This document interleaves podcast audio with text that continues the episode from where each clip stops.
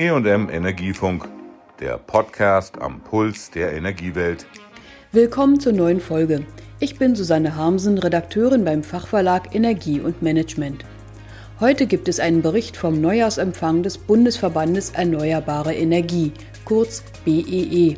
Er fand am 30. Januar in Berlin statt. Vor 1400 Gästen hatte Bundeswirtschaftsminister Peter Altmaier keinen leichten Stand.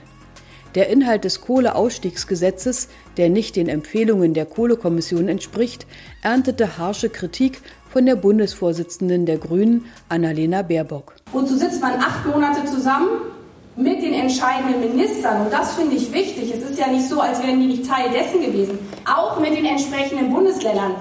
Und deswegen finde ich so fatal, dass an den entscheidenden Punkten ein neues Kohlekraftwerk jetzt noch ans Netz zu nehmen bei Garzweiler, diesen gesellschaftlichen Konflikt, jetzt doch noch Dörfer umzusiedeln.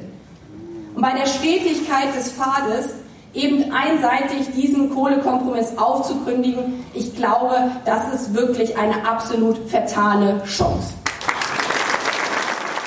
Peter Altmaier machte klar, dass er ein dickes Fell hat und dramatische Vorwürfe gewohnt ist. Ich war bei der Industrie- und Handelskammer in Halle-Dessau vor 14 Tagen zum Neujahrsempfang da haben die das Licht im Saal gelöscht, das ging plötzlich aus. Und dann standen zwei Grubenlampen auf den Rednerpulten. Und da sagten die Redner, Herr Bundesminister, so wird unsere Energieversorgung im Jahre 2030 aussehen. Dort saßen tausend Leute, die genauso geklatscht haben wie Sie heute Abend. Und deshalb müssen wir, und das ist meine Aufgabe als zuständiger Minister, mit allen Beteiligten reden und daraus dann am Ende etwas machen, was funktioniert. Was nicht funktioniert, sei derzeit der nötige Zubau erneuerbarer Stromerzeuger, denken die Branchenvertreter. Wind, Sonne und Biomasse müssten schließlich ausgleichen, was an Kernkraft und Kohle abgeschaltet wird. Die Branche will gern loslegen, doch dafür müssten Bremsen durch die Politik gelöst werden. Simone Peter, Präsidentin des BEE, warf Peter Altmaier und seinen Unionskollegen vor, die Akzeptanz der Windkraft an Land künstlich in Frage zu stellen.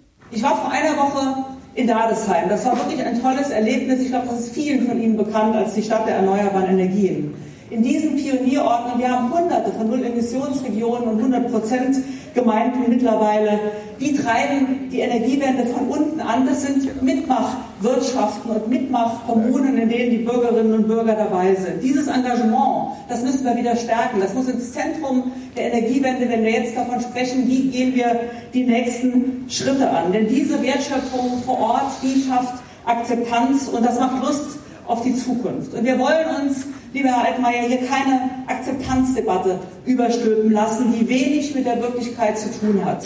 Der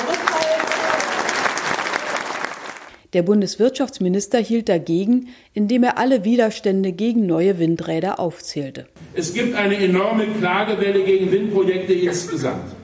Es gibt Klagen gegen die Regionalpläne. In elf Regionen werden sie beklagt, in weiteren sieben Regionen sind die Pläne unwirksam.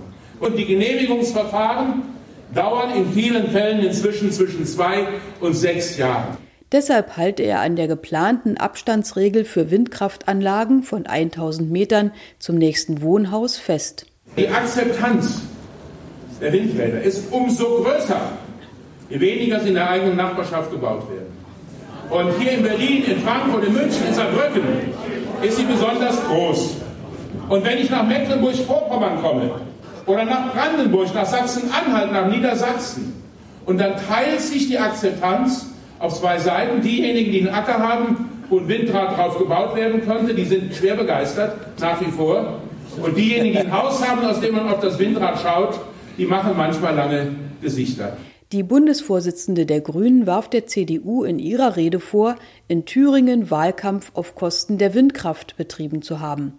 Annalena Baerbock. Das ist das Problem. Wenn diejenigen sagen, wir müssen die Energiewende machen, aber Wahlkampf gegen die Energiewende selber machen, wie soll man dafür Vertrauen in der Bevölkerung sorgen? Peter Altmaier zitierte ausgerechnet Brandenburg, das Bundesland, in dem Baerbock wohnt, als Paradebeispiel für einen Abstand von 1000 Metern zwischen Windrädern und Wohnhäusern. Wir haben eine Landesregierung in Deutschland, die ist in Brandenburg, da sitzen SPD, CDU und Grüne und die hat sich für genau diese Abstandsregelung entschieden. Das Nein kam natürlich von Annalena Baerbock.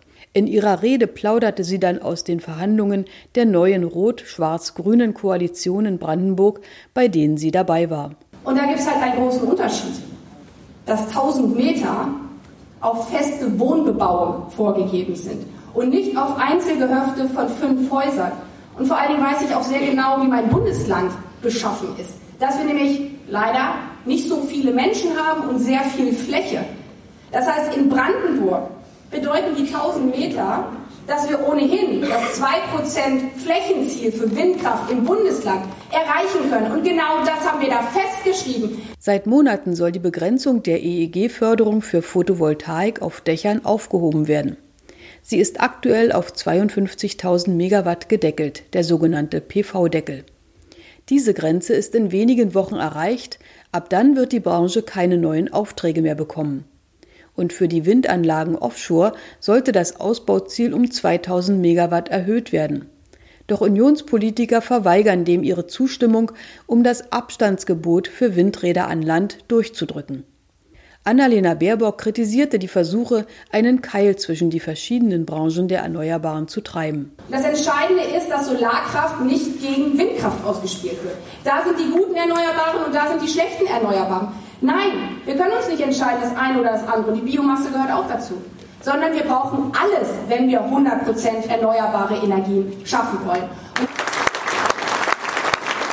Immerhin wiederholte der Bundeswirtschaftsminister einmal mehr sein Versprechen, am Ausbauziel der Erneuerbaren festzuhalten. Wir haben uns vorgenommen, 65 Prozent erneuerbare Energien bis zum Jahre 2030. Das steht im Koalitionsvertrag.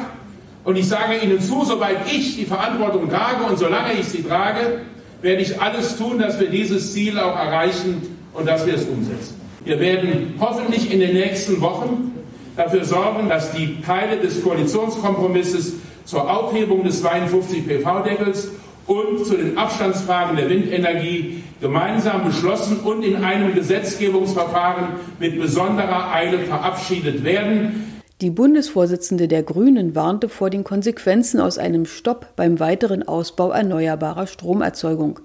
In den vergangenen drei Jahren seien schon 40.000 Arbeitsplätze in der deutschen Windkraftbranche verloren gegangen. Sie verwies auf die Vergangenheit, als die deutsche Solarbranche in den Konkurs ging. Aber ich kenne auch den Moment, als in Frankfurt-Oder erst ein Solarwerk aufgebaut wurde, aber dann von heute auf morgen, weil man eben seine Versprechen nicht gehalten hat, von heute auf morgen plötzlich die Freiflächenförderung eingestellt hat Hunderte von Arbeitsplätzen wieder kaputt gemacht haben. Das darf bei der Windkraft jetzt nicht erneut passieren. Gerne hätten die Vertreter der regenerativen Energiebranche vom Bundeswirtschaftsminister gehört, von welchem Stromverbrauch er im Jahr 2030 ausgeht. Doch darin blieb er vage. Die Bundesregierung glaubt noch, dass ihre Effizienzmaßnahmen den Strombedarf unter die aktuellen 600 Milliarden Kilowattstunden jährlich sinken lassen werden. Fachleute rechnen dagegen eher mit 130 Milliarden Kilowattstunden mehr, weil auch Wärme und Verkehr zunehmend elektrisch angetrieben werden. Dafür aber wären bedeutend mehr grüne Kilowattstunden nötig, für die die Ökokraftwerke jetzt errichtet werden müssten. Hinzu kommt, dass die zuerst gebauten Wind- und Solaranlagen Ende dieses Jahres nach 20 Jahren keine Förderung nach dem Erneuerbaren Energiengesetz mehr erhalten, was ihren Weiterbetrieb unsicher macht. Am 1. April wird nämlich das Erneuerbare Energiengesetz 20 Jahre alt. Es machte den enormen Aufschwung der grünen Erzeuger in den vergangenen Jahren erst möglich. Annalena Baerbock gratulierte der Ökostrombranche zum bevorstehenden Jubiläum. Wir feiern hier nicht nur 20 Jahre EEG, wir feiern auch, dass 100 Staaten oder Regionen dieser Welt dieses erneuerbare Energiengesetz, den Einspeisevorrang, kopiert haben. Das ist kein Sonderweg, sondern das ist Vorbild für die Welt gewesen. Das Geschäftsführer-Duo des BEE, Wolfram Axthelm und Claudius da Costa Gomez, nutzte die Gelegenheit, den Branchenkollegen zum 43-prozentigen Anteil an der Stromerzeugung von 2019 zu gratulieren. Dieses Jahr werde die Quote der Erneuerbaren weiter steigen auf 47 Prozent, wie sie es Bundeskanzlerin Merkel für 2020 versprochen hatten, beim Neujahrsempfang 2007. Dafür aber brauche die Branche freie Bahn, forderte BEE-Präsidentin Simone Peter. Es geht uns ja nicht darum, dass wir mehr Subventionen wollen, sondern es geht darum, dass wir überlegen, wie kriegen wir die Zukunftstechnologien bezahlt, um Reformen des Ablagen- und Umlagensystems, um die Anreize für Technologien, die Sektorenkopplung, um einen fairen Wettbewerb und vor allen Dingen, es geht um, Investitions- und Planungssicherheit. Wir brauchen einen Fahrplan, wohin es geht bis 2030 und dann auch weiter bis 2050 mit klaren, verbindlichen Ausbaufaden ohne Deckel und Bremsen, mit realistischen Annahmen, mit dem Bruttostrombedarf 2030 und dass wir auf jeden Fall mehr erneuerbare Energien brauchen als im Jahr 2020. Zum Abschluss erinnerte der Arzt und Scientist for Future Eckart von Hirschhausen daran, dass der Umstieg auf klimafreundliche Energieerzeugung kein Selbstzweck ist. Feinstaub und Klimaerwärmung machten Menschen schon heute krank. Ein Aspekt mir viel zu kurz kommt als Arzt und als Scientist for Future. Fossile Energie macht krank.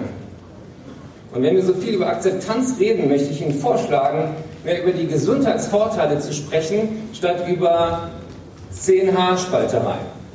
Was